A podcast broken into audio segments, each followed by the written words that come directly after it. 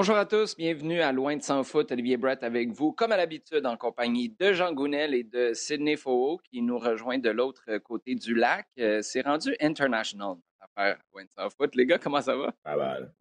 Ah, c'est pas à moi qu'il faut demander, clairement, aujourd'hui? Oh, ouais, Sid, comment, comment ça va?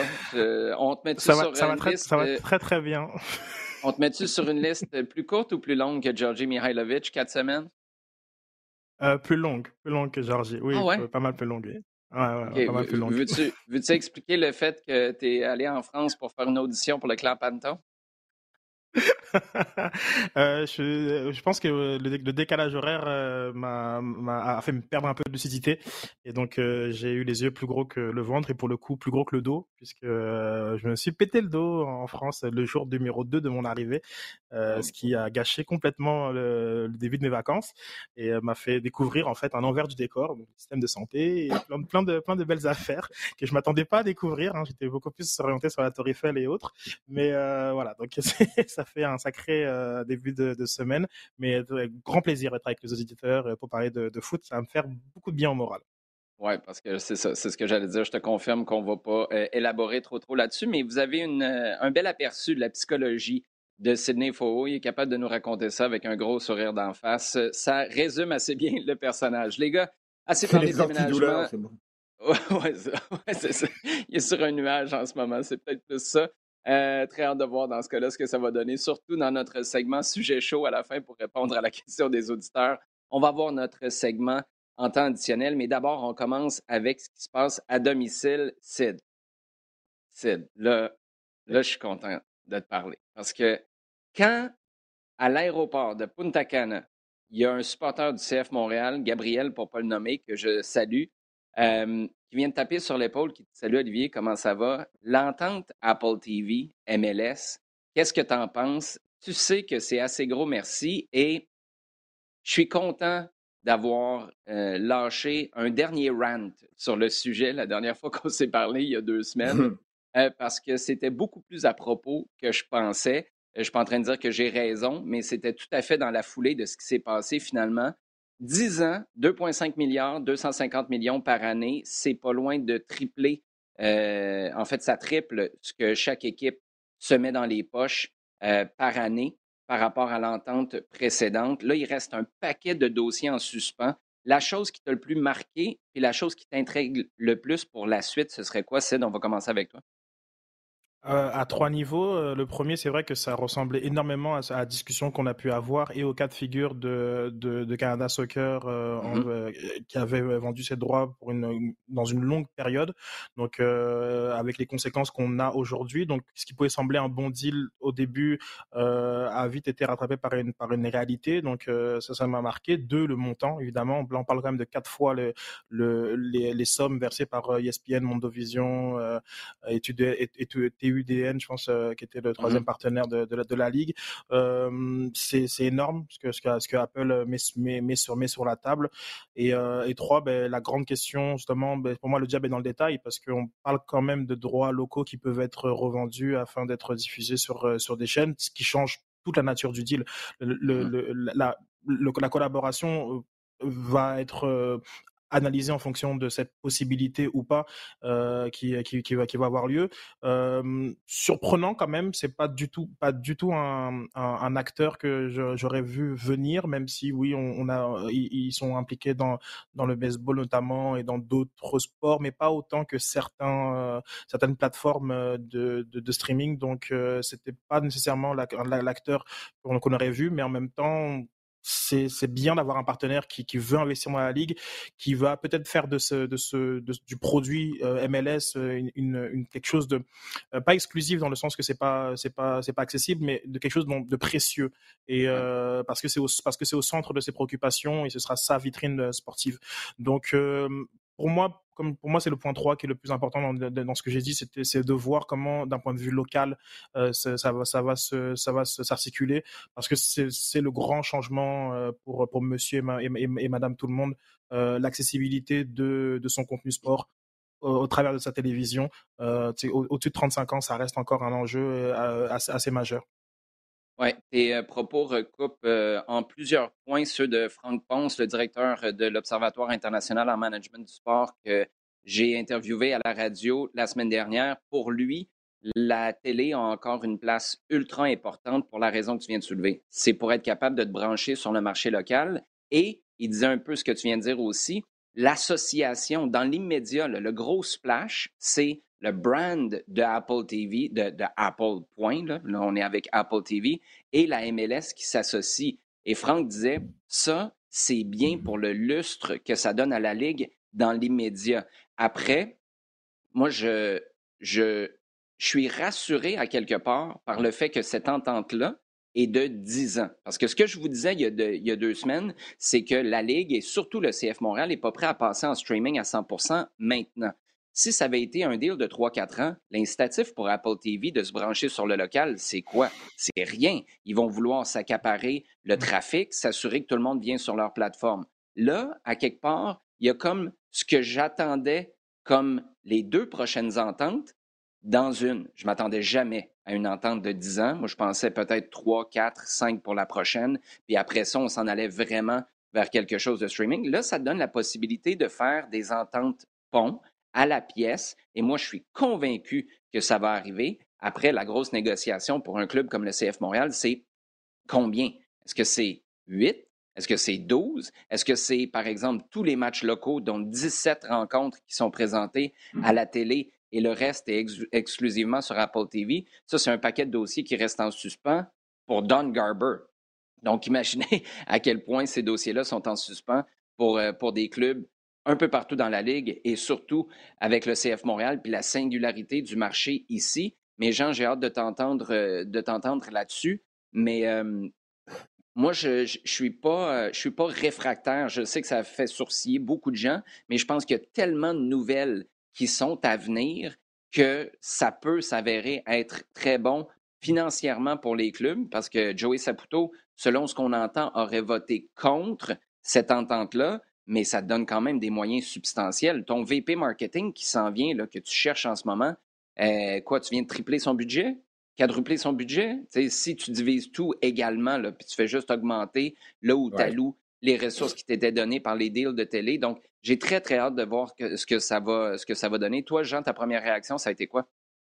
Ben, c'était ça aussi. Ça a été ça d'entendre un petit peu le discours et de dire, OK, euh, on arrive à ce carrefour-là. Bon, on voyait un petit peu venir. Hein, et c'est, au bout du compte, c'est assez intéressant parce que euh, ponctuellement et dans notre milieu à nous, on a déjà passé là il y a quelques semaines, euh, qui est d'avoir cet objectif mondial, universel, cette, cette façon d'être perçu et d'être vu global. Et puis en même temps, la recherche quand même du marché individuel et local. Et, mmh. euh, et c'est cette façon d'équilibrer. On l'a vu avec le CF Montréal, où on est passé de cette vision branding internationale à dire, OK, on va s'occuper mmh. de notre local à nous. quand je dis on est passé par là, c'est vraiment exactement la même chose. Et c'est, ça, c'est que euh, il y a cette, cette façon de, devoir gérer un petit peu, parce qu'il y a le, le, le oui, on en parle, mais pas le seul dans la Ligue, clairement, et qu'il y a même une majorité de, clubs qui sont toujours à vouloir développer, entretenir leur identité locale, leur marché, parce qu'il y a encore à aller chercher encore plus. Euh, donc, il y a ça. Il y a euh, une, cette obsession, mais, et que je comprends, hein, cette obsession qu'a la MLS avec la télé, parce qu'il y a encore cette expérience d'il y, a, y a 40 ans et, comment la NASL s'est plantée vraiment parce qu'elle n'a jamais su vraiment négocier et, comprendre le, concept euh, télé, quoi mettre, comment, euh, de quelle façon, comment négocier. Euh, ça, ça a toujours été une obsession de la MLS, clairement pour, pour vraiment continuer de naviguer tout droit cette volonté aussi de Don Garber d'en faire, depuis qu'il est là, d'en faire une ligue super modèle à la pointe. D'abord, il y a cette volonté d'en faire l'une des ligues majeures, complètement. Hein. Euh, il y a vraiment cette volonté d'enfoncer le clou à chaque fois, être les premiers dans MLS is back, euh, être toujours sur le devant de la scène, être les plus modernes, etc. Donc il y a cette volonté d'être une ligue majeure. Ça passe aussi par avoir des deals télé, parce qu'on sait que l'identité d'une ligue majeure, se fait à travers son statut dans ces, mmh. dans deals télé. Euh, regarde la, regarde la, la NFL et, et, la façon dont elle, elle se présente elle-même comme la plus importante parce qu'elle est capable de négocier et de drainer ce genre de, de deal-là. Donc c'est une volonté vraiment de se mettre au milieu du lot des, ligues majeures, même au devant en étant un peu plus, un peu plus moderne, un peu plus branché, un peu plus euh, euh, à l'heure, euh, si tu veux, de son, public tout en se gardant comme, comme moi aussi, c'est une des choses évidemment à laquelle j'ai pensé tout de suite. C'est ce côté, OK, attention, parce qu'il va, il va falloir quand même être capable de négocier au niveau local. Oui, et euh, c'est pas juste négocier au niveau local, c'est de garder une, euh, une identité locale aussi. Moi, j'entends beaucoup parler de centraliser les opérations, etc. Ça, ça peut se faire avec les Américains aux États-Unis, mais euh, je pense que même à Toronto et Vancouver, il y aurait un aspect un peu réfractaire à ça parce qu'on ne veut pas que ce soit des Américains qui couvrent, même si c'est la même langue. Donc, imagine à Montréal, on ne veut pas que ce soit des Américains qui couvrent les clubs canadiens. Là, je paraphrase, ça pourrait. Euh, Luke Wildman, c'est un Anglais, il est là, mais il fait partie des meubles canadiens. Ah qu'est-ce que tu fais? Tu vas chercher qui pour, euh, pour être ta voix ou tes voix de ces rencontres-là? Je pense que c'est des détails euh, qui peuvent sembler interchangeables, mais en même temps, si tu veux assurer cette transition-là, puis que les gens achètent l'idée que maintenant, tu t'en vas en partie sur le web, ça va être vraiment, vraiment important à négocier. Puis juste pour conclure sur ce dossier-là, euh, une des raisons pour lesquelles moi, je pense que c'est inévitable que tu aies encore des matchs à la télé. Comment veux-tu? La semaine dernière, il y avait 14 matchs de MLS. Le gars que tu à Apple TV, qui doit gérer 14 broadcasts dans 14 marchés différents, booker le camion, booker le gars du son qui tombe malade, s'assurer que les gens sont au bon endroit, c'est monstre comme opération. Et je pense qu'avec un deal qui a été annoncé la semaine passée, c'est demain matin, 2023, la première saison de cette entente-là. Tu ne peux pas faire sans, puis là, on ne parle pas juste de nous euh, au Québec, c'est partout euh, dans la Ligue tu as besoin des gens qui ont cette expertise-là dans leur marché respectif. Et si tu ne leur donnes pas un anan, un incitatif à t'aider qui va au-delà de ben, on va vous payer pour votre expertise et pour produire des matchs, moi, je pense que tu peux rapidement frapper un mur. Donc, bref, moi, je suis convaincu qu'il va y avoir une sorte d'hybride l'année prochaine. Reste à savoir quelle portion va être exclusivement sur Apple TV et quelle portion va se retrouver à la, à la télé. Euh, Sid, euh, je présume que tu n'as pas vu la rencontre euh, dans fin de semaine. Si c'est le cas, j'ai quelque chose d'excitant pour toi. As-tu vu le match de face à Austin ou non? Alors, ça, je vais faire un petit point avec le, avec le sujet précédent, c'est que on a bien beau vouloir s'internationaliser, il y a quelque chose qui s'appelle le décalage horaire. Euh, des matchs à 1h du matin, euh, c'est compliqué pour, pour, quiconque. Et euh, pour, en, pour, en faire l'expérience, euh, je, me dis que j'ai trouvé ça d'autant plus curieux, en fait, cette, cette, cette parfois obsession, peut-être le mot est fort, mais cette fixette, quand même, je pourrais dire, sur le marché international, parce que bien sincèrement, j'avais beaucoup de choses, beaucoup de choses à faire et vraiment mieux de dormir ou sortir. Mais regardez un match de, foot de MLS. Si, si j'ai pas un, attachement fort au marché en, question, il est impossible que je, que je, que je décide de faire ça face à l'offre. Alors là, enfin, comme maintenant dans ce dans mon fuseau horaire européen, je veux dire, euh, l'offre elle est, elle est, elle est juste incroyable. Donc euh, comme de loin comme ça, je me suis vraiment dit, je ne sais pas pourquoi ils, sont très, ils sont, ils sont autant concernés par ce que peuvent, être ce, marché, dont je vois finalement pas tant de potentiel que ça, euh, euh, à, des horaires qui, euh, par contre, à l'inverse, moi, j'ai adoré les derniers matchs de soir. Toi aussi, j'imagine peut-être aux commentaires, et une ambiance, il y a quelque chose. Moi, j'ai pas envie de déplacer les matchs à qui soient à 19h heure, heure locale. J'ai envie qu'ils restent à 19h heure, locale. Mais ici, ils restent à 19h heure locale. Ben, ceux qui sont du côté de, de l'autre côté, ben, c'est tant pis pour eux. Mais c'est, c'est, je trouve que c'est, c'est, il faut garder ça en, tête et surtout se, se mettre l'emphase sur des personnes qui sont capables de, de, de dépenser des, dollars pour, pour, ton, pour ton produit, qui sont capables d'alimenter la conversation sur ton produit. Et ces gens-là, ils sont dans ton marché local, ils sont, ils, ils, ils sont, ils sont pas, ils sont pas ailleurs. Donc euh, oui, j'ai vu le match. Ben, mais c'est super, c'est super, intéressant ce que tu, ce que tu dis là, par contre, parce que moi, je pense que ça renforce l'idée que quand on parle de l'international, c'est pour avoir de la crédibilité dans le marché de, des joueurs. Moi, j'achète pas mm-hmm. que tu peux mm-hmm. être suivi par un francophone qui va te choisir, toi, le CF Montréal, avant Montpellier, Paris, euh, Le Havre, ou j'achète pas ça. Par contre, est-ce que sans ce que tu as été capable de faire pour ton image à l'international, Lorenzo Insigné vient signer, je comprends que c'est pour une montagne d'argent, mais est-ce qu'il vient en MLS? Pas certain. Est-ce que Jovinko serait venu en MLS? Pas certain non plus. Donc, je pense que c'est davantage pour avoir de la crédibilité quand tu vas parler avec des agents, des clubs, tu veux faire des ententes commerciales, etc. Mais tu as raison, juste d'un point de vue logistique, tu ne vas pas te lever à 2 heures du matin. Écoute, la chose dont les gens me parlent systématiquement quand ils me demandent c'est à quelle heure au Qatar, ils sont encore traumatisés par 2002. Sont encore traumatisés par des matchs à, à, deux heures de. Jean, tu, tu l'as vécu. Euh, des matchs à deux, heures. Ça commençait, si je ne me trompe pas, à 11 heures, 2 heures, 5 heures. C'était l'enfer, cette euh, Coupe du Monde-là. Puis ça montre à quel point, d'un point de vue consommateur du produit des matchs, ce que tu viens de dire est tout à fait juste.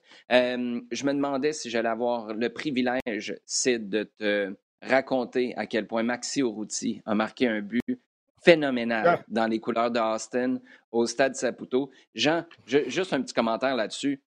Ça s'invente pas. J'ai parlé à la radio avec Samuel Piette avant ce match-là, puis j'ai dit Sam, rien contre le gars personnellement. Je, parle du joueur exclusivement, de ce qu'il a fait dans les couleurs de l'impact et surtout de ce qu'il n'a pas fait dans les couleurs de l'impact. Poser la question à Sam, je dis là, là Maxi Urruti qui marque contre vous au stade Saputo, ce serait le bout. Il part à rire puis il dit Ouais, mais tu sais, il va quand même mieux, mais s'il marque, ça ne me dérange pas. Tant qu'on gagne le match, ça s'invente pas ce scénario-là. Maxi Urruti, qui n'était pas capable de frapper, les Anglais diraient une porte de grange avec un banjo. Puis là, il marque un but. Il y avait de la job à faire, Jean. C'était pas la moitié d'un but qu'il a marqué là. Non, effectivement. Non, euh, fallait, euh, fallait, euh, fallait y aller, fallait s'engager, ce qui n'a pas toujours été son, sa marque de fabrique ici, non? Euh, il est certain que c'est ce, genre de scénario qui arrive souvent parce que tu as des joueurs qui sont extra. Il y a ce petit plus euh, de, motivation, hein, clairement, pour prouver quelque chose et euh, surtout quand ça ne s'est pas bien passé. donc, montrer que, ben, vous savez quoi, vous n'avez pas vu le vrai, vous vous êtes un peu trompé, je vais vous montrer quelque chose là, je vais vous montrer que là, maintenant, je suis dans un environnement qui me permet de m'éclater. Il y a bien ce petit truc supplémentaire qui fait que tu es plus concentré, tu es, plus, es plus pointu, tu tu en veux un petit peu plus. Je pense que ça fait une différence parce qu'on entend souvent ce genre d'histoire-là. Euh, mais, mais on voit que aussi, parce que ça aussi, c'est une discussion qu'on avait eue à l'époque, que mis dans un environnement qui peut lui aller, Outil, ça, c'était pas forcément la, pire idée que l'impact de l'époque avait eu. Non, non. Mmh mais euh, en même temps, c'est difficile de trouver plus gros contraste. C'est le même gars. Là. Maxi Urruti, tu le voyais partout. Il courait tout le temps. il, était à droite, il était à gauche, il était en avant, puis il marquait jamais. Là, tu l'as à peu près pas vu du match. Il s'est déployé, là, il, a couru un peu, mais tu le voyais pas. Puis il réussit à, s'inscrire sur la feuille de match. C'est pour ça que je me dis, tu, ne peux pas trouver. ça s'invente pas, cette histoire-là. Euh, on, euh, on, parlait du niveau de la CONCACAF. Sid, euh, pendant la qualification, on parlait des progrès extraordinaires du Canada qui coïncidaient quand même, il faut être lucide dans notre analyse, avec un petit recul de la qualité globale en CONCACAF. C'est quand même un succès au final d'avoir quatre représentants. Le Costa Rica qui est qualifié, qui va se retrouver à la Coupe du Monde. Pour euh, M. Montaliani, euh, ça doit être quand même une satisfaction importante. Oui, tout à fait, ça c'est c'est évident. Euh, ah, je suis content pour les pour le Costa Rica parce que euh, avec les, les montants qui sont alloués pour les équipes qui se qualifient, mmh. euh, l'écart allait pouvait potentiellement se creuser encore plus entre bon États-Unis, Mexique et maintenant Canada avec eux. Bon là maintenant ils ont aussi ils auront aussi leur chèque donc ça du côté de la fédération, ça permettra de, de continuer à, à, s'organiser. Bon, groupe difficile hein, avec, euh, avec, l'Espagne, l'Allemagne euh, et, le, et, euh, et, le Japon. Donc, euh, mais le Costa Rica a été sorti d'un groupe très compliqué aussi. il, y a, y a deux éditions ou la, la, dernière, comme si je si je me trompe pas. donc, ils sont capables, notamment dont l'Espagne faisait partie de ce groupe-là. Donc, ils sont capables de, de, de surprendre. mais content content pour pour la fédération. Enfin content de l'injection d'argent supplémentaire dans la CONCACAF qui permet, comme globalement, de peut-être éviter des matchs comme celui qu'on a vu entre Canada et l'Honduras dans des conditions complètement exécrables. Et travailler sur la professionnalisation de, de, de, de, bah, la, la, de la confédération tout simplement et de, tout ce qui tout ce qui tout ce qui l'entoure parce qu'elle en a grandement grandement besoin. Là, on vient de parler de Maxi Urruti qui marque un but vainqueur contre Montréal à Montréal. Tu sais ce qui va arriver avec le Costa Rica? Johan Venegas marque un tour du chapeau à Coupe du Monde, c'est sûr. ce sera pas contre Canada, donc ça va, on va pouvoir respirer, on sera content pour lui. Mais euh, non, mais c'est, mais, mais bon, je, des, quatre équipes, c'est vrai que bon, leur, leur groupe est sûrement le, de, le, plus difficile euh, parce qu'on a quand même deux anciens champions du monde un titre qui euh, voilà qui sont qui, qui, ont l'ambition de, de, de, remporter euh, mais c'est une équipe qui, qui, peut être surprenante dans cette configuration euh, Coupe du Monde il y a toujours une, une, très grosse équipe qui passe à côté de sa compétition si ça tombe sur soit l'Espagne ou l'Allemagne, ben, c'est peut-être la chance de, du, du, du, Costa Rica. Euh, on sait qu'à chaque fois que maintenant, ça fait quand même pas mal d'éditions qu'à chaque fois il y a au moins une équipe de Concacaf qui sort. Mais lorsqu'on mmh. regarde sur papier les, les, les différents groupes, c'est compliqué d'identifier clairement quelle sera cette équipe-là de la CONCACAF qui va sortir du premier groupe, du premier tour. Ouais, c'est vrai. Ce tournoi-là, dans son ensemble, est relativement compliqué à analyser. Chacun des groupes, on en parle, là, il n'y a pas de véritable groupe de la mort, mais en même temps, il y a beaucoup de groupes sur lesquels on a des, des points, des points d'interrogation. Euh, on va passer au euh, temps additionnel. Jean, j'aimerais ça que tu nous offres ton analyse, si tu as été capable d'en trouver une, des résultats en Ligue des Nations européennes. Parce que là, même pour les, euh, les équipes prétendantes au titre, euh, les résultats partent dans tous les sens. On parle souvent de cette, euh, cette fenêtre internationale qui est un peu particulière à naviguer. ça l'était à l'époque où c'était principalement des matchs amicaux. Ça l'est encore maintenant que c'est la Ligue des Nations. Comment t'expliques ça? Ben, on a eu cette discussion-là il, il, y a quelques semaines, justement, pour la présenter en disant, OK, c'est un peu tout et n'importe quoi, parce que clairement, il y, a une, il y a une compétition, puisque c'est une compétition qui a un trophée, qui a un vainqueur, qui a un palmarès, mais il y a clairement des équipes qui semblent pas vouloir la jouer. il y a des équipes qui semblent vouloir au contraire être super motivées. Et il, semble, il est clair que la motivation et l'intérêt de le jouer n'est clairement pas le même quand tu es, en tout cas de ce que j'ai vu là le mois dernier, la France ou que tu es la Hongrie. Euh, il y a clairement des choses complètement, euh, complètement différentes. Alors oui, il faut, et, c'est ça qui me gêne un petit peu, c'est que tu fais une compétition, ce serait aussi bien que tout le monde soit un peu, pas mal euh, de la même façon dans le, dans le, avec la même, le même type de concentration et le même type d'engagement dedans. Ça, ce serait, ça se fait en général. Euh, mais rajoute à ça en plus euh, deux, deux, barrages de Coupe du Monde avec qui, mmh. concernaient le Pays de Galles, l'Ukraine, l'Écosse. Donc c'était c'était un peu compliqué. Euh, bah, au bout du compte, qu'est-ce qu'on voit? On voit des équipes qui sont. Bon, il y, a, un niveau de fatigue euh, clair, net, et qui se voit chez la plupart des grosses équipes. Pourquoi? Parce que c'est là qu'il y a le plus de joueurs sollicités, sollicités un petit peu partout, qui ont donc eu des calendriers plus longs, plus compliqués. Ça, c'est certain. Euh, c'est. je dirais, ça, c'est un premier élément qui est lui-même est compliqué en soi par le fait que les sélectionneurs ont cherché à faire du renouvellement et des tournantes, etc. Justement, en raison de cet état de fatigue. Donc, deuxième élément, on arrive à des, à des équipes qui sont un petit peu moins équilibrées, on va dire, ou en tout cas, euh, ou le, qui sont encore sur certains points en développement, si tu veux. Mmh. Donc, euh, là aussi, c'est pas très, très, très clair. Là, je prends euh, comme exemple l'Angleterre ou la France qui, qui ont eu vraiment des fenêtres euh, de mauvais de mauvaise qualité pour des raisons différentes. Euh, la France a, vraiment eu du mal à se retrouver une assise de jeu. L'Angleterre, ça a été vraiment à trouver sa, capacité à, marquer des buts, tout bêtement, parce que euh, ont régulièrement voulu se projeter devant, continuellement, mais devant, c'était une catastrophe parce que, au bout du compte, ils se rendent compte que, à part Kane, c'est difficile d'avoir quelqu'un qui régulièrement va te, planter des buts. Donc c'est un peu, bizarre comme, euh, comme fenêtre, alors que tu as des équipes qui semblent, elles, mettre les petites pièces tranquillement euh, les unes avec les autres. Hein, euh, Espagne, Allemagne, Pays-Bas. Pays-Bas, c'est en train de, de, de, devenir quelque chose d'intéressant. Tu as le cas de la Belgique qui est encore un peu entre les deux, qui prend une volée contre les Pays-Bas, mais qui va tout de suite se reprendre contre la Pologne. Donc c'est une fenêtre qui donne des, idées, pardon, une perception très mitigée. on, voilà, on a expliqué un certain nombre de choses, mais ça veut dire aussi que pour ces équipes qui sont favorites de la Coupe du Monde, qu'on voit aller loin en Coupe du Monde, il faut se réveiller parce que ouais, on, va se cacher derrière un certain nombre de raisons, d'explications, mais euh, ça veut dire qu'il y a encore du travail et que c'est certainement pas euh, euh, qui, sont encore en progression et qu'il n'y a, a, rien de fait dans leur forme actuelle quatre mois avant. Peut-être un, petit commentaire là-dessus. J'ai vu beaucoup de gens se plaindre du fait que là, on repartait encore avec un cycle de Ligue des Nations contre les mêmes équipes. C'est comme s'il y a une nostalgie des matchs amicaux où on pouvait découvrir en même temps, tu me diras peut-être que les matchs amicaux du Canada en particulier, les gens ne les regardaient pas, euh, mais allons un peu partout sur la planète et appliquons le même raisonnement. On découvrait des équipes, tu avais des équipes sud-américaines qui allaient jouer des matchs amicaux en Europe.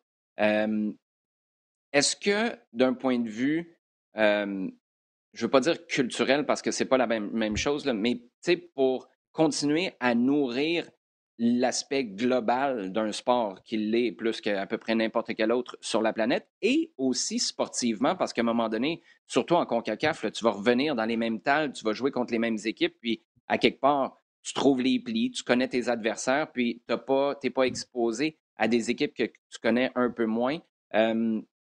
Est-ce qu'il faut juste vivre avec ou à quelque part, la Ligue des Nations va vraiment falloir réfléchir à ce dont on se prive avec cette nouvelle compétition-là? C'est vraiment une, super question, euh, Oli, parce que euh, je, me rappelle un peu de la fin de, des matchs amicaux euh, qui lassaient tout le monde, globalement, ou, ou, même dans des affiches plutôt euh, dites de prestige. Je me rappelle de, certains France-Brésil. on a l'impression que tout le monde jouait le frein, le frein à main et, et donc on était, on était même au-delà. il n'y avait plus même de cette espèce de, d'orgueil, de fierté, volonté de prouver qu'on est une meilleure nation que, que l'autre, même dans, dans, ces matchs amicaux qui, qui, étaient toujours là malgré le caractère amical. Enfin, amical, mmh. ça veut dire que c'est pas dans une compétition tout simplement, mais ça veut pas dire qu'on vient sur le terrain et on joue comme si c'était pour euh, pour lever des fonds euh, caritatifs ou autre. Mais c'est la fin des matchs amicaux. Euh, je me rappelle vraiment un peu du climat qui, qui, qui, qui entourait tout ça et qui avait quand même euh, justifier euh, l'idée d'une Ligue des Nations où on s'est dit bon ok on va, on va mettre les plus forts ensemble, euh, les plus faibles d'un côté, puis on va jouer avec un petit enjeu quand même pour que vous, vous, vous, vous, motiviez parce que c'est, mmh là les, spectacles sont inacceptables avec tout, tout, ce qui tout ce qui était le côté de d'influence sur, le, sur, les, sur les classements FIFA dont on sait qu'ils ont une grosse importance dans le dans, dans les compétitions officielles et de maîtriser un peu tout ça. Donc c'est vrai que oui genre comme je, je crois que le match le plus intéressant de, toute cette fenêtre, ça a été l'Italie-Argentine. Bon, été une leçon, mais ça a été quand même parce que voilà, il y a comme un peu opposition de style, un peu opposition de quelque chose, euh, au-delà des matchs de de de, de, barrage. Euh, je suis d'accord avec toi. Ça, va me manquer, oui. J'ai aussi un souvenir. Là récemment, il y a eu un, Côte d'Ivoire euh, France à Marseille waouh, c'était vraiment. Enfin, les Ivoiriens étaient vraiment venus à Marseille pour essayer de gagner. La première mi-temps, ils avaient bousculé la France. Mmh mmh c'était vraiment de, de, de, très beau niveau. Donc, ces matchs entre confédérations sont toujours spéciaux. C'est ça, c'est évident. Il faut trouver un équilibre en fait pour arriver à, mmh trouver, à, à, que l'enjeu euh, euh, demeure dans, dans, dans, dans, ces matchs-là avec un équilibre qui est le nombre de matchs total que font les, que font les joueurs dans une, dans, dans, dans, dans une saison. Et la Ligue des Nations un peu malheureusement, c'est ben, quand elle, elle, a vraiment de l'importance que les les les les, euh, les, nations jouent. Ah bah, Moi, je me ah suis bah. je, me, je me suis demandé je me suis demandé parce que j'ai vraiment passé, enfin les, derniers jours étaient vraiment inintéressants enfin, dans cette Ligue des Nations, mais en même temps c'était, mais c'est pas c'est pas moi qui trouvais la Ligue des Nations mmh. super intéressante quand il y avait le, le, les, les, les, Belgique, euh, Espagne, Italie euh, et France qui étaient dans le mmh. Final Four et qui, et qui avaient trippé comme jamais durant cette période-là. Et ben c'est la même c'est la même compétition là que, que tu regardes, mmh donc euh, c'est c'est un équilibre à, à chercher en plus d'ajouter effectivement ce côté euh, mondial qu'on avait dans les matchs amicaux qu'on ne voit qu'on ne voit de, de, moins en moins par les États-Unis qui font un très très bon travail de de, de, de sélection d'adversaires et de recherche d'adversaires je pense qu'ils ont mmh déjà annoncé le Japon le Japon euh, très prochainement là pour pour septembre. Mmh donc ils avaient le Maroc ils, ils ont joué le Maroc notamment là récemment. Donc sinon c'est une excellente question C'est euh, une chose qui est certainement pas équilibrée en ce moment, Jean, c'est le marché des transferts, surtout le marché des transferts pour les attaquants. Euh, Haaland est parti, Mané est parti. Après ça, il y a les dossiers euh, Lewandowski. Euh, il, y a, qui d'autre qu'on peut mettre là-dedans? Raheem Sterling. Euh, Lukaku, comment t'expliques que là, tout d'un coup, euh, tous ces dossiers-là arrivent en même temps? Est-ce que c'est en partie la pandémie? Est-ce que c'est le fait que ces gars-là, tu sais, parce que au Bayern, par exemple, de ce qu'on comprend, un club qui veut garder Lewandowski, Lewandowski, lui, veut aller au Barça. Est-ce que tu penses qu'il y a une composante? Tu sais, je te dis ça parce que hier, j'avais l'occasion de parler avec Safir Taider, qui était de passage à Montréal. Puis, mm-hmm il m'expliquait ses choix. Il, il est parti en Arabie Saoudite en pleine pandémie. C'était difficile. Il venait d'avoir un quatrième enfant. Euh, il est parti là-bas. Il y avait une décision en partie financière, en partie familiale, parce qu'ici, tu pouvais absolument rien faire. Donc, il est allé là-bas. Maintenant, s'installe en France. Et, et je peux, c'est pas ce qu'il m'a dit. Mais tu peux pas faire autrement que de penser qu'une fois que la pandémie est entre guillemets terminée, là, puis je sais que quelqu'un va me parler de la 107e vague qui s'en vient à l'automne, mais c'est pas ça que je veux dire. On, Là, c'est comme s'il y avait soit un réalignement des priorités, une volonté de changement, euh, une volonté de saisir une opportunité que tu n'as pas eue dans les dernières années. Est-ce que ça, ça peut être quelque chose qui fait en sorte que certains joueurs veulent encore plus bouger, puis ça force un marché des transferts particulier? Oui, très certainement. Des joueurs qui ont attendu, qui, euh, pour certains, beaucoup de joueurs ont attendu d'être, euh, d'être par exemple libres, hein, d'être euh, quasiment sur la fin de leur, euh, de leur contrat pour, pour bouger. Il y, a une, il y a une réflexion autour de ça.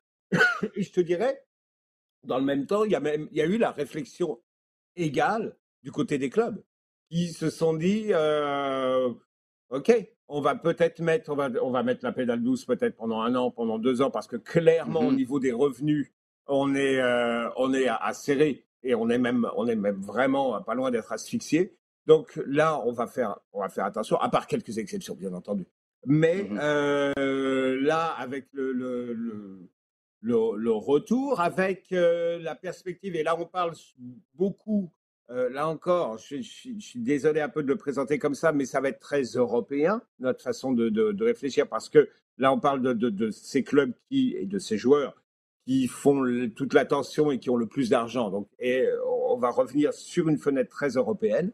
Euh, mais clairement, la perspective de la nouvelle donne, Ligue des Champions qui s'en vient, fait que mmh. certains clubs voient une arrivée d'argent et voient quand même un certain nombre de choses qui vont éclaircir l'horizon, euh, alors qu'il était pas mal compliqué il y a, il y a deux ans. Et, et donc, effectivement, ce, qui ce qui est le plus marquant, c'est que c'est au niveau des attaquants, donc des joueurs vedettes, donc des joueurs qui représentent généralement l'investissement le plus important mmh que tu vas faire au niveau de ta tête des transferts. Mais c'est quand même important. Regarde, euh, regarde Nunez qui a fait une saison, bah, il a explosé lui, complètement à, Benfica. Euh, pour tout le monde, tout le monde, tout le monde sautait. Vous le voulez. Euh, donc, il a pu se permettre de choisir quand même quelque chose d'assez, d'assez top avec, avec Liverpool. Ça me fait penser à, l'époque où Arsène Wenger se plaignait en disant il n'y a pas d'attaquant c'est pas qu'il y a, c'est pas qu'il y a, en fait, c'est pas qu'il n'y a pas d'attaquants, c'est qu'il n'y a pas de marché des attaquants. C'est que euh, soit ils sont, euh, c'est impossible d'aller les chercher, soit tu vas les chercher mais à, trois fois leur prix. J'ai l'impression aussi qu'aujourd'hui tout le monde est capable de mettre cet argent-là, ou pas mal de monde en tout cas, parce mmh que euh, tu vois ils sont avancés ici, ici et là. ça va, ça, ça aligne très très fort. Ou bien alors on essaie de, de trouver des arrangements avec des, joueurs, je te dis, qui sont sur leur fin de contrat et qui euh, ont envie de, bouger, de voir autre chose, de rebondir. Euh, de, avec une Coupe du Monde qui s'en vient, il faut que tu aies, euh, en, novembre, il faut que tu aies réglé clairement ta situation là maintenant. Il n'est pas question d'avoir trois mois de début de saison où tu vas faire banquette. Je pense à Raheem Sterling, par exemple. Je pense à mm-hmm. Lukaku, par exemple. Clairement, ce sont des joueurs qui vont avoir besoin de jouer en, en août, septembre, octobre s'ils veulent faire quelque chose à, la Coupe du Monde, etc. etc. Donc tu as un effet d'entraînement, bien sûr, tu as un ou deux gros transferts, celui de Haaland pour commencer, qui crée un entraînement parce qu'il y a une place qui est libre, il y a de l'argent qui commence à circuler. Mine de rien, le transfert, et j'appelle ça un transfert de Mbappé parce que clairement le PSG a fait un transfert. Hein. ils n'ont pas négocié avec un autre club, mais dans leur investissement au niveau, au niveau financier et au niveau politique, ils ont fait comme, comme l'équivalent d'un transfert. En tout cas, il faut en sorte qu'il y a une place qui demeure libre au Real Madrid. Donc, il y a un effet d'entraînement et de, de, de, chaise musicale, en fait, qui, qui existe. Oui, c'est c'est franchement intéressant tout ça. Et tu parles, c'est tellement particulier la Coupe du Monde en novembre parce que on parlait surtout de calendrier, mais ça a vraiment un énorme effet domino sur, sur tout le reste. Et juste pour revenir sur, sur Arsène Wenger, c'est sûr que quand le trois quarts de tes finances vont payer un stade pendant tant d'années, tout d'un coup, tout a l'air plus cher sur le marché des transferts. Je dis ça, je dis rien. Sid, tu es le mieux placé de nous trois pour, pour commenter les nouvelles au euh, Paris Saint-Germain. Euh, Pochettino, c'est fini. Euh, on pleure Zizou, Galtier. Qu'est-ce que, qu'est-ce que les gens pensent de tout ça en France en ce moment?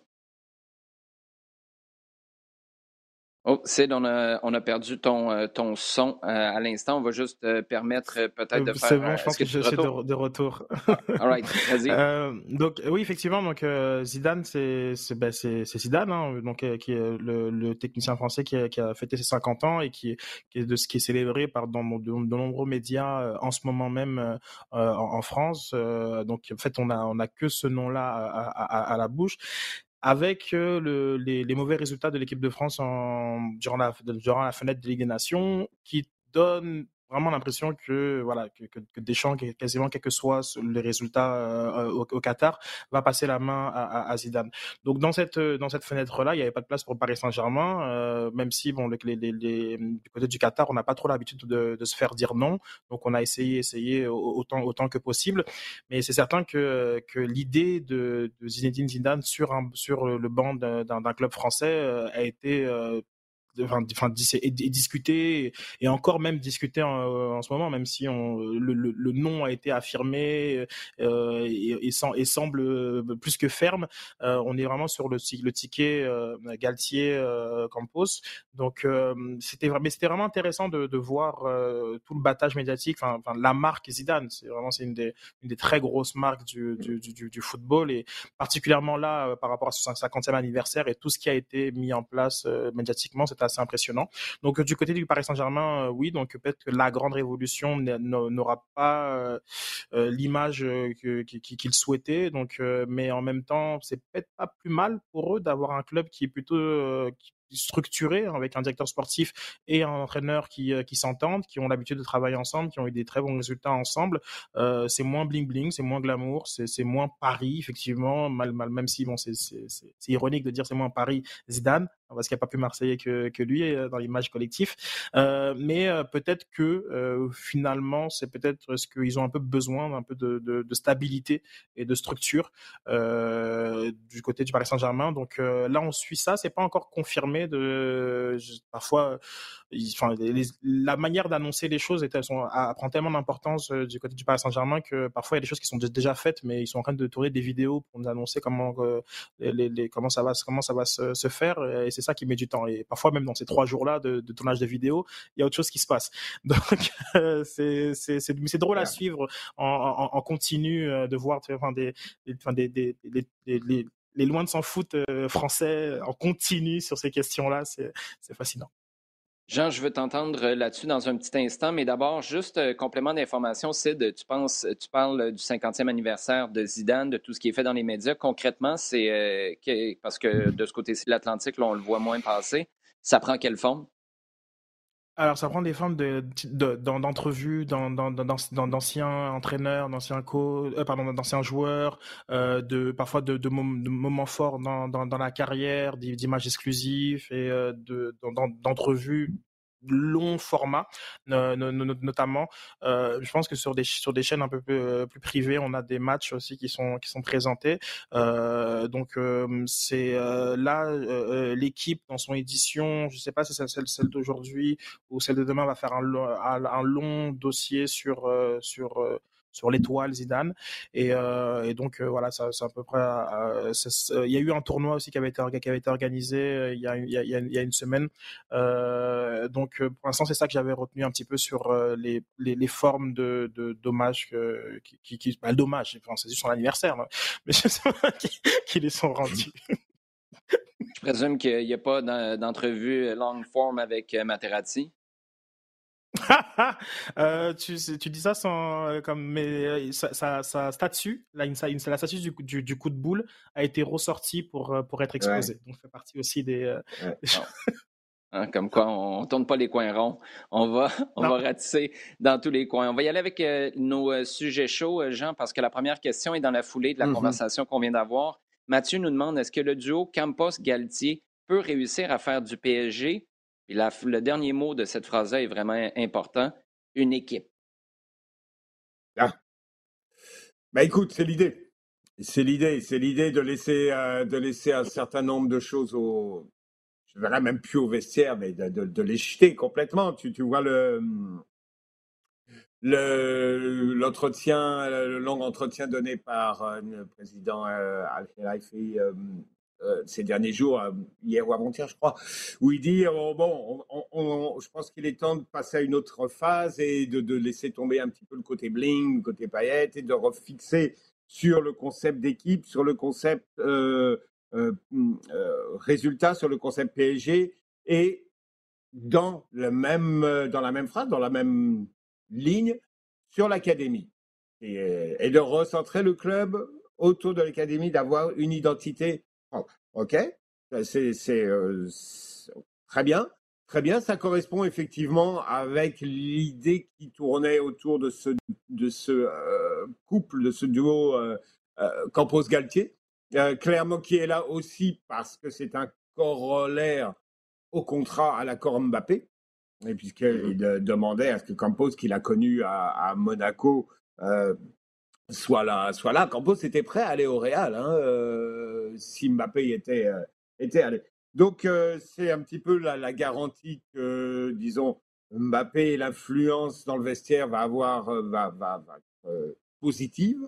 Galtier, bon, comme, comme technicien, c'est quelqu'un qui est qui sait qui sait où, où, il va, qui se prend pas non plus trop pour pour un autre.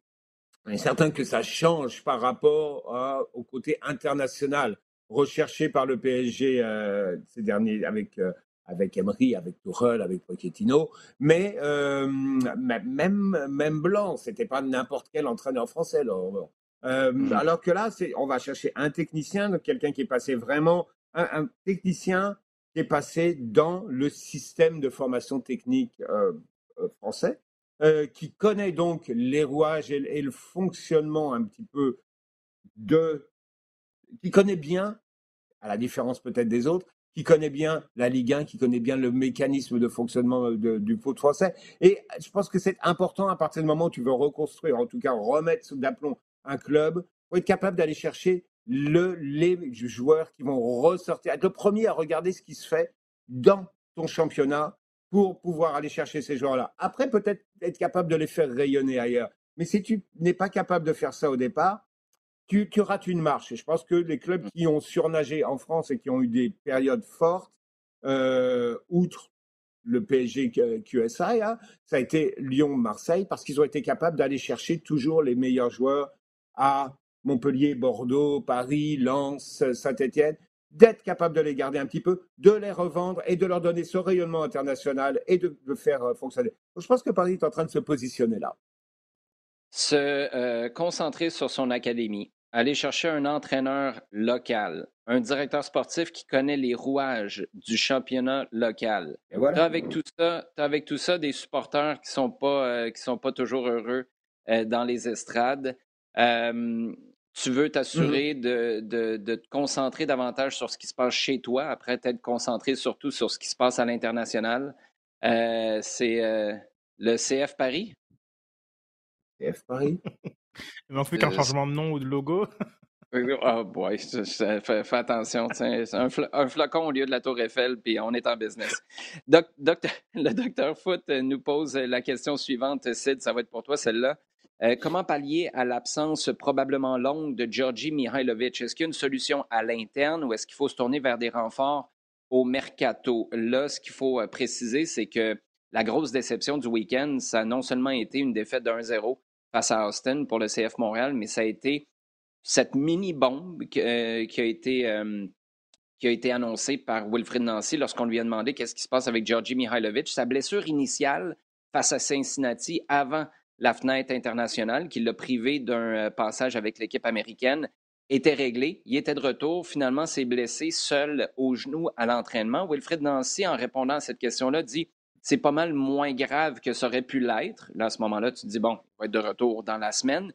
Ça devrait prendre environ quatre semaines. Il, va il devrait être de retour dans les quatre prochaines semaines. Quand on tombe dans ces eaux-là, Sid, tu le sais comme moi, euh, ça peut être euh, deux semaines et demie, comme ça peut être six ou huit semaines.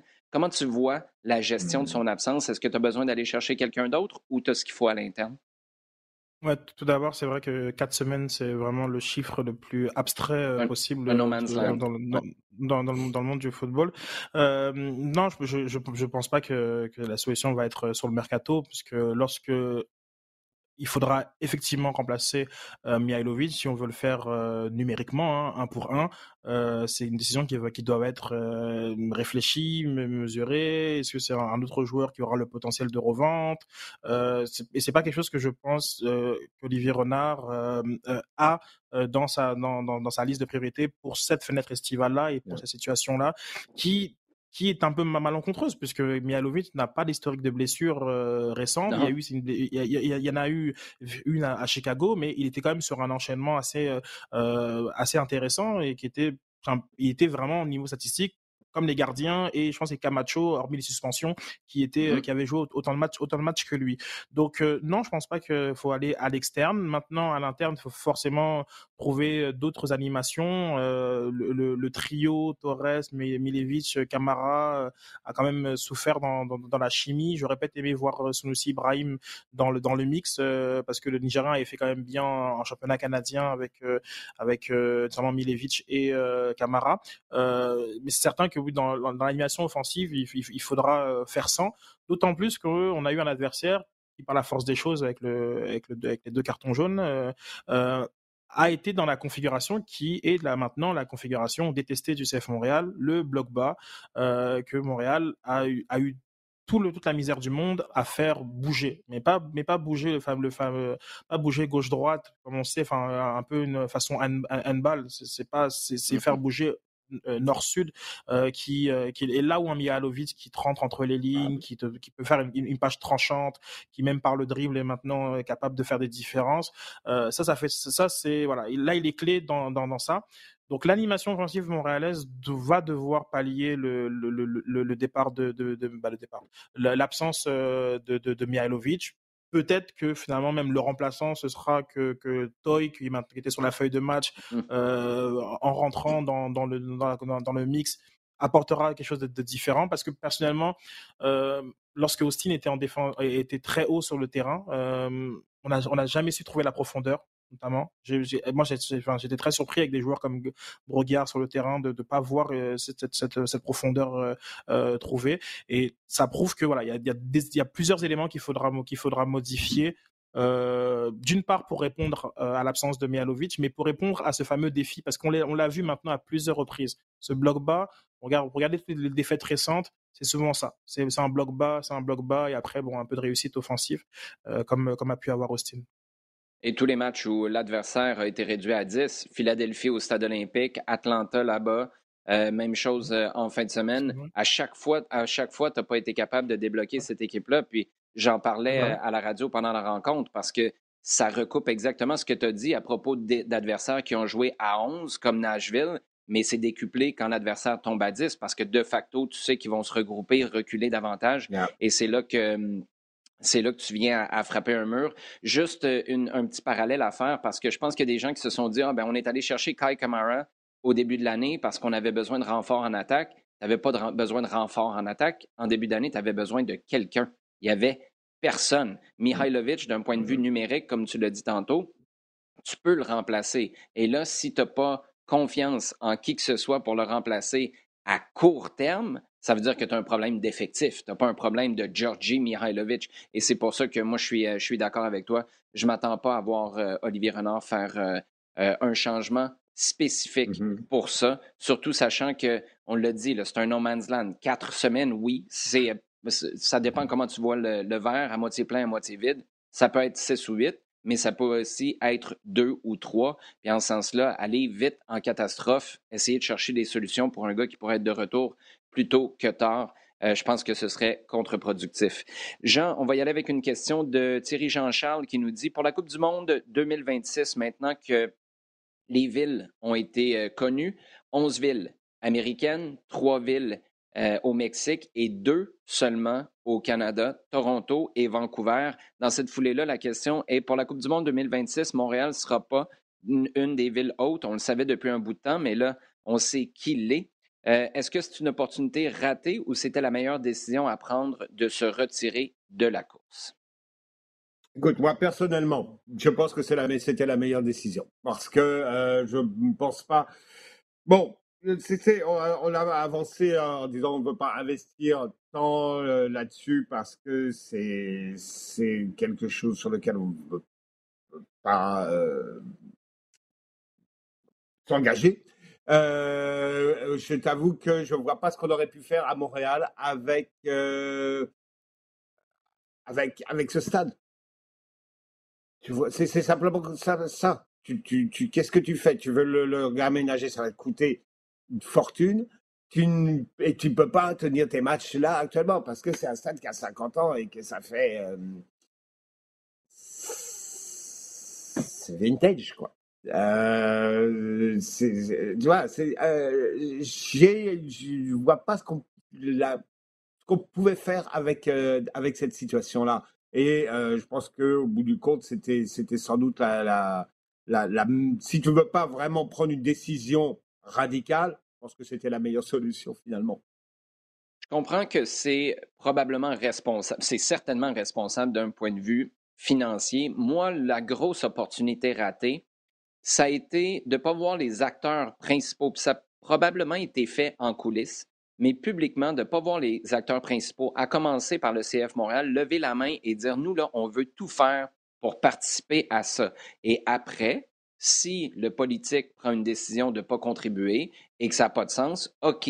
Mais j'ai un feeling, et c'est peut-être juste parce que ça n'a pas été expliqué comme il faut, mais j'ai un feeling qu'on n'a pas vraiment étudié toutes les possibilités ou essayé d'être créatif au maximum dans toutes les solutions ou avenues qui auraient pu être étudiables pour finalement peut-être en venir à la même conclusion.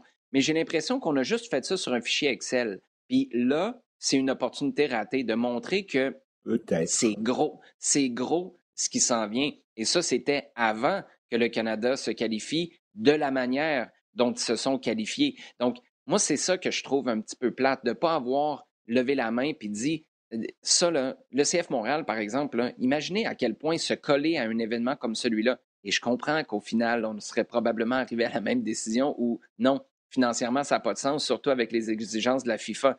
Mais au moins de sentir une volonté affichée de vouloir participer activement à ça. Moi, je ne l'ai pas assez entendu puis, à mon sens, ça, c'est une, euh, c'est une déception. On termine, Sid, avec. Euh, Juste, voulais y aller avec euh, un, commentaire là-dessus. Oui, un, petit, un, petit, mot, c'est que je, trouve, je trouve aussi que le statu quo n'a pas de sens.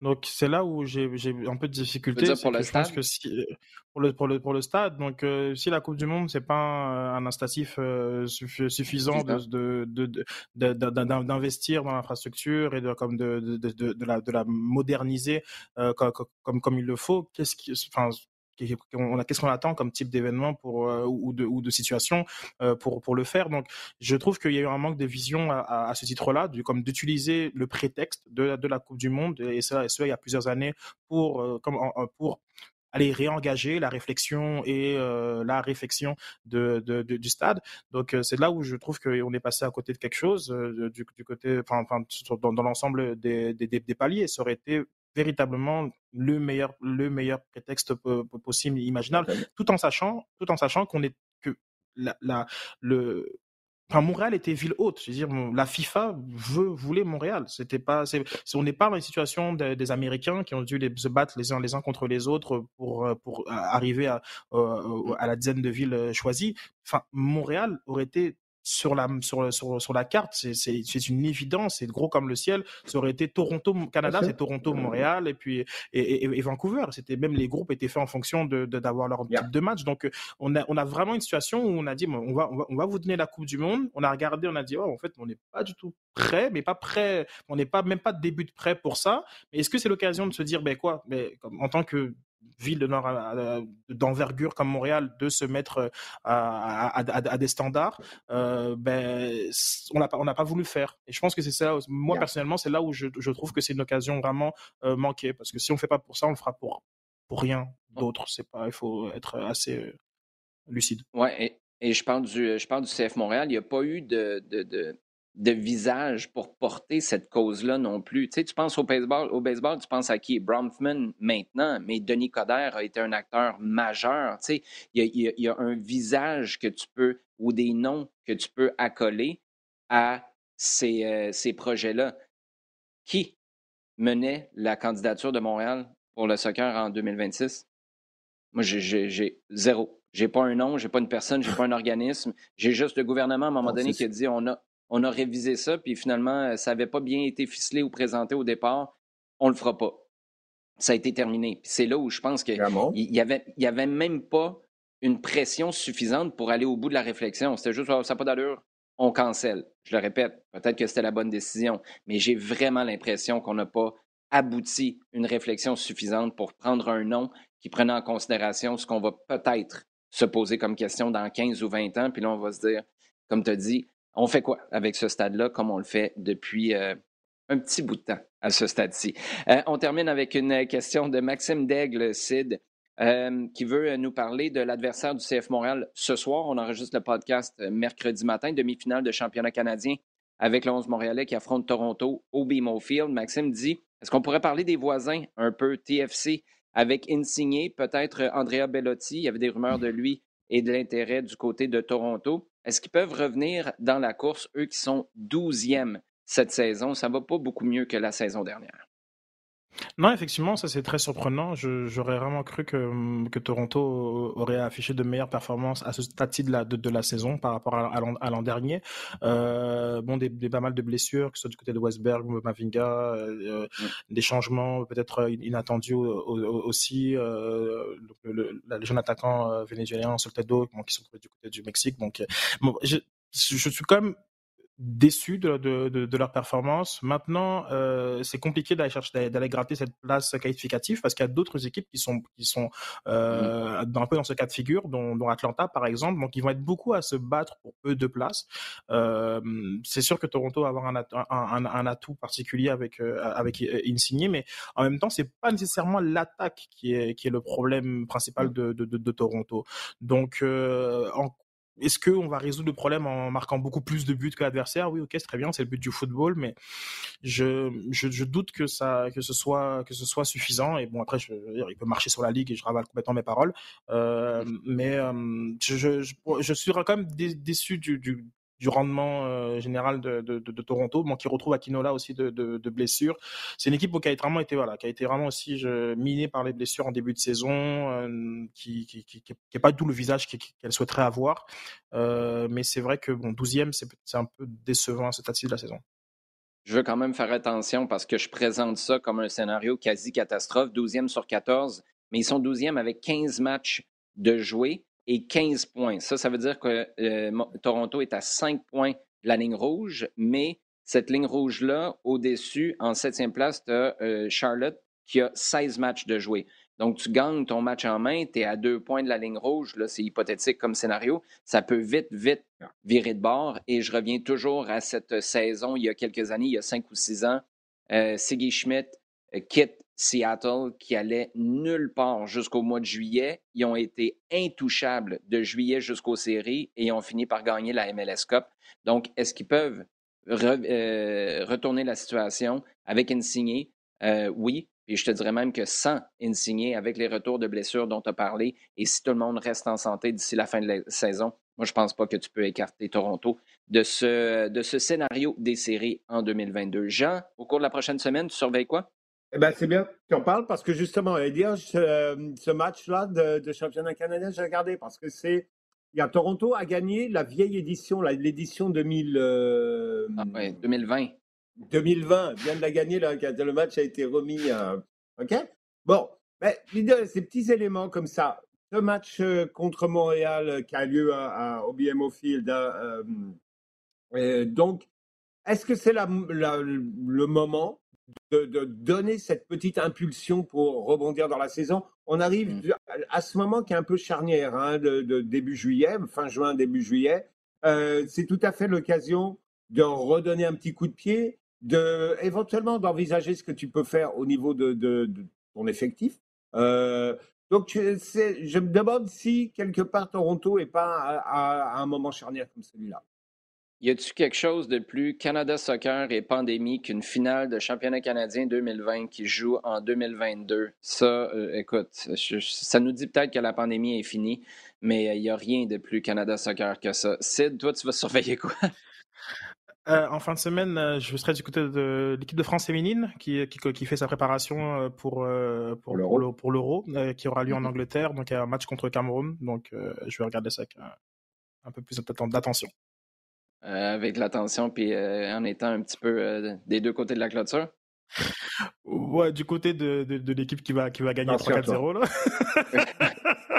Ben, quoi, quoique des fois, mettre un petit deux pièces sur l'équipe qui est négligée. demande, demande aux fans de Leicester. Des fois, ça peut être, ça, peut être agréable, aussi. Euh, les gars, un gros merci. Toujours un plaisir de jaser avec vous. Merci. Merci. À vous d'avoir été à l'écoute et de nous avoir posé vos questions. On adore y répondre. Continuez de, nous les écrire sur Twitter avec le hashtag LDSF. Continuez aussi de partager le contenu, rds.ca baroblique balado-diffusion sur iHeartRadio et toutes vos plateformes préférées.